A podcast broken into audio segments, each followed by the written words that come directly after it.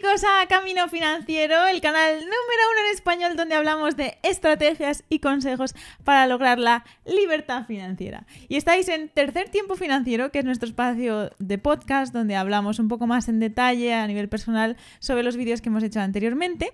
Y en este caso es del vídeo de cómo organizar tus finanzas personales. Cuéntanos, Sebastián, de qué hablamos. Bueno, un poco en el, el vídeo de cómo organizar nuestras finanzas personales lo dividimos en algunos eh, pasos donde primero teníamos que pagarnos a nosotros mismos, organizar nuestras finanzas en términos de pagar nuestras deudas, crear nuestro fondo de emergencia, por supuesto, muy importante.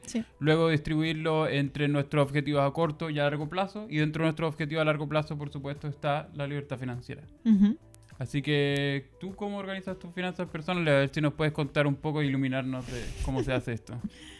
Bueno, yo empecé mirando a mi hermano, que él era pues un adicto a los Excel y ponía céntimo por céntimo. Eh, bueno, creo que lo sigo haciendo. Em, y era como súper en detalle y me daba mucha envidia como ver sus eh, gráficas espectaculares y de lo que se había gastado y lo que no. Y a pesar de yo haber ganado siempre un poco más dinero que él, él conseguía ahorrar mucho más que yo y no entendía nunca por qué. Instalarte. Y sí, creo que tiene mucho que ver con organizarse. Entonces, eh, yo creo que de ahí me viene un poco la inspiración. Intenté hacerlo del Excel, y, pero bueno, es un rollo para mí. O sea, poner cada cosa que te has gastado literalmente en el Excel, mm. para mí es o sea, realmente lo puedes hacer como, no sé, un mes quizás, si es que, o varios días, pero poner un café, poner, no sé, em, la, compra del súper, cosas como minucias que dices, no, no puedo. Claro, gastos pequeños son difíciles porque después de cada vez que voy a comprarme un chicle tengo que meterme a mi Excel y poner me compré un chicle igual. Claro, no, no puedes. Entonces, eh, bueno, busqué, bueno, eh, da la casualidad también de que el banco que yo tengo pues eh, tiene una aplicación móvil, entonces cada gasto lo veo y puedo pues destinar cierta cantidad a, bueno, al final de mes también veo qué me he gastado qué. Y, te lo categoriza los gastos. sí, te lo mm. categoriza. Y bueno, pues en esta, como no sé, la experiencia de usuario, por así decirlo, que tengo con esta aplicación, eh, me gusta mucho porque cada vez veo lo que me he gastado, lo que me queda. Entonces, digamos que esa cuenta la tengo para gastos em, cotidianos, eh, digamos. Y luego sí que tengo un Excel, pero es como un poco a grosso modo, ¿no? Entonces, eh, destino como cierta cantidad de dinero para como compras del súper, no sé qué, en esta cuenta en donde yo voy con esta aplicación y hay muchos bancos que tienen una aplicación, pero tiene que ser una aplicación fácil de usar porque hay bancos, especialmente tengo que decir los bancos antiguos o los grandes bancos, que son no sé, tienes que poner ahí tu huella, tu no sé qué, tu confirmación, tu doble no sé qué. Y es como, mm, es igual, ya otro día. Entonces no lo acabas mirando. Y con esta aplicación que te digo, es muy, es muy fácil. Bueno, el banco se llama Number 26 o N26 y bueno, creo que también está España y en varios países. Pero bueno, si no, hay muchas otras. Y, y, bueno, tengo este Excel, como te decía, y luego tengo otras cuentas separadas donde hago, pues, eh, digamos, que tengo una cuenta para cada cosa, para gastos comunes, para ahorros y para inversión. Y así es como lo tengo un poco más, más o menos a su modo dividido. A ver, cuéntanos cómo lo tienes tú. Eh, sí, bueno, yo he intentado todas estas aplicaciones, he intentado no solamente la del banco, intenté muchas otras también de finanzas, de budget, de que el wallet virtual, no sé qué. De momento no me funciona ninguna, he, probado muchísimas y no, no logro hacer que, que me funcione por el simple motivo de que, claro, tengo que estar, tengo que entrar, tengo que poner el gasto que hice, entonces al final no llevo muy, muy claro, pero lo que sí llevo como más claro es, eh, como, como, como, lo tienes tú, que es como a grosso modo destino. A mis gastos del día a día X cantidad de dinero, mm. después destino otro porcentaje que va directo a mi inversión, después destino otro porcentaje que si es que mi, todavía mi, mi fondo de emergencia no está lleno, a rellenarlo y después ciertos objetivos como a corto plazo, que pueden ser viajes o ciertas cosas, pequeños gustillos que no se quiere ir dando. Y eso sí lo llevo a través de un Excel. Y también tengo Excel para mi portafolio y ese tipo de cosas. Pero eso ya es tema aparte. Otro tema. Sí. Pero, pero en general, eh, últimamente estoy tratando de ser un poco más ordenado con eso. Como con mantener un poco el control del, del dinero, dónde me lo estoy gastando. Pero no puedo ir todavía al detalle al detalle porque porque, como te digo, es, difícil usar esas aplicaciones y tener que estar sacando producto por producto que me he comprado. Mm. Bueno, al final es un hábito y yo creo que cada uno tiene que buscar simplemente, o, claro, buscar el, el sistema que a uno le, le funcione conociéndose a sí mismo. Si yo soy que, si sé que soy un poco un desastre, no voy a rellenar un Excel. Y bueno, yo no soy un desastre, pero creo. Eh, pero un Excel es, eh, bueno, pues es trabajo y, y no lo voy a hacer. Entonces, siendo realistas con nosotros mismos y una aplicación, lo mismo. O sea, hay aplicaciones que sí que son de budget, pero que tienes que, o sea, de Presupuesto. presupuesto, em, tienes que ponerlo como uno a uno, ¿no? Y me he gastado un café, dos euros, no sé qué. Em, Eso quizás es ir demasiado al detalle. tampoco. Mm. Entonces no, no va a funcionar, al menos conmigo. No. Entonces, creo que es importante también uno ser sincero con uno mismo y saber lo que es realista para ti y lo que vas a usar. Porque luego. Un poco como lo que hablábamos del perfil del inversor, Sí, pero exacto. el perfil del ahorrador Sí. también. Exactamente. Entonces, eh, no sé, hay aplicaciones que son chulísimas, pero no, no sirven, o sea, no me sirven a mí. Entonces yo, por ejemplo, lo que tengo con el banco este, que todos los bancos otros que tengo, tengo otros bancos, otras cuentas, pero nada me ofrece algo así. Mm. Entonces, bueno, también hay que investigar uno y, y, bueno, y ponerse al día en... y cada, a lo mejor cada banco tiene su- sus ventajas y cada uno lo puedes usar para, para lo que más te convenga. Entonces, en mi caso, pues este era ideal para eso. ¿Y cada cuánto tiempo revisas ese, como tus finanzas en general o, o el detalle? Como, ¿Cada cuánto Ujú. tiempo lo haces? Pues eh, digamos que el Excel este donde vengo, veo yo todo mis gastos, donde puedo ahorrar un poco más. eh, todo esto lo... Si, si te soy sincera, no lo miro cada mes. Debería, me gustaría, pero no lo miro cada mes. Yo creo que una vez al trimestre, No. más bien. Sí. ¿Y tú? Eh, yo también, en verdad, sí, yo como el- creo que el, el Excel donde, donde llevo un poco el control de, como a grosso modo de las cosas, eso Mm. lo, lo debo mirar por lo, yo creo que una vez al mes, efectivamente. Pero esta, la aplicación de mi banco para saber al detalle en qué me estoy gastando, lo miro poco y nunca. Poco y nunca, pero también porque en general eh, siempre transfiero un monto fijo para cubrir como mis gastos del día a día. Y en general trato de, de que si se me acaba, se me acaba y punto. O sea, no, no sigo transfiriendo más dinero allí como ponerme a gastar como un loco.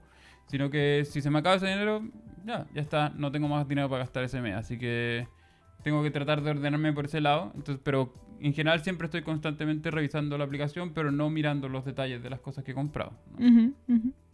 ¿Y hay algún porcentaje, como decíamos en el vídeo, de siempre decimos de págate a ti mismo primero y este concepto, ¿no? De que es muy importante para, para el tema de inversión y para la libertad financiera. Em, ¿Qué porcentaje destinas a, a la inversión y qué porcentaje destinas al ahorro de a lo mejor caprichillos a corto plazo? Eh, yo creo que de momento debo estar destinando como un 30%, entre un 30 y un 40% de mi salario a, a inversión. Ujú. Pero trato de que sea constantemente un 30% como mínimo y si es que hay algún mes donde, sobre todo porque cuando hay alguna súper buena oportunidad, no puedo resistirlo, así que le, le inyecto un poco más, pero en Ujú. general trato que sea un 30%. Y en términos de ahorro, eh, ahorro a corto plazo yo creo que no supera el 10. Yo creo que es menos, de hecho.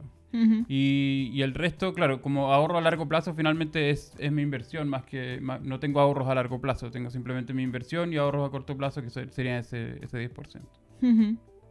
En mi caso creo que es muy similar. Eh, tengo, bueno, lo he hecho recientemente, tengo que decir, de la última vez que revisé mis finanzas, de decir, voy a ahorrar, voy a, intentar acercarme lo más posible al 50% de Mm. la cantidad para, para invertir, lo cual es mu- muchísimo, al menos eh, para mí, y no llegué al 50%, pero creo que se acerca bastante al 40%, y eso ya haciendo un esfuerzo, pero me voy a sentir muy satisfecha si consigo eh, mantenerlo durante un tiempo, ese, ese nivel de, de inversión. Y luego mm, del resto, tengo también, pues, em, digamos, una. Digamos que hay una subcuenta dentro del banco que os decía. Y es posible como hacer una transferencia automática y simplemente pongo como 150 euros para, no sé, viajes, em, para algún caprichillo que me quiera dar y, y bueno, y también a lo mejor si veo que en el mes me he gastado menos de lo previsto y me sobra dinero en esa cuenta, entonces lo pongo ahí y ya es como, ¡ja! Es como una motivación extra, ¿no? De, de pues eso, de, de, ahorrar y pues a lo mejor el mes que viene pues ya me lo gasto en algo, simplemente me hago un viaje pues más grande, no sé, algo, cosas que me gustan, ¿no? Pero y en ese sentido, ¿cómo, cómo lo, lo organizas cuando recibes tu salario? ¿Se hacen las transferencias solas o las vas haciendo tú dependiendo de cuántos gastos vas a tener ese mes o lo haces todo automático? Intento que sea todo automático, de hecho sí, es todo automático, porque si no, pues lo que decíamos antes, si yo me conozco, no me voy a poner, si no me pongo mes a mes, si me pongo una vez al trimestre, eso no va a pasar. Entonces, eh, lo más fácil es que salga sin que yo me entere, que vaya a esta cuenta de ahorro y, y, ya está. Y creo que es la forma más fácil. A lo mejor hay gente que le gusta, a lo mejor es una motivación para, para mirar tus finanzas, ¿no? El hecho de que lo tengas que hacer manualmente. Pero en mi caso es mejor si tienes, digamos, una transferencia automática directo a tus ahorros o a tu cuenta de inversión y tú ya ni te has enterado ni te tienes que preocupar, de, estás como invirtiendo y ahorrando por inercia o automático. Yeah. ¿Tú tienes eh, Yo, en general, transferencia automática la estoy usando hace muy poco. Soy como un poco de la vieja escuela de, de, del banco. Uh -huh. eh, no, no las uso mucho, en general siempre como lo, los gastos de la casa y cosas de ese estilo las tengo en, en, transferencias automáticas porque son cosas que no se me pueden olvidar porque si se me olvida uh -huh. ya se, se, complica la cosa. Eh, pero en general lo de la inversión es lo primero que hago.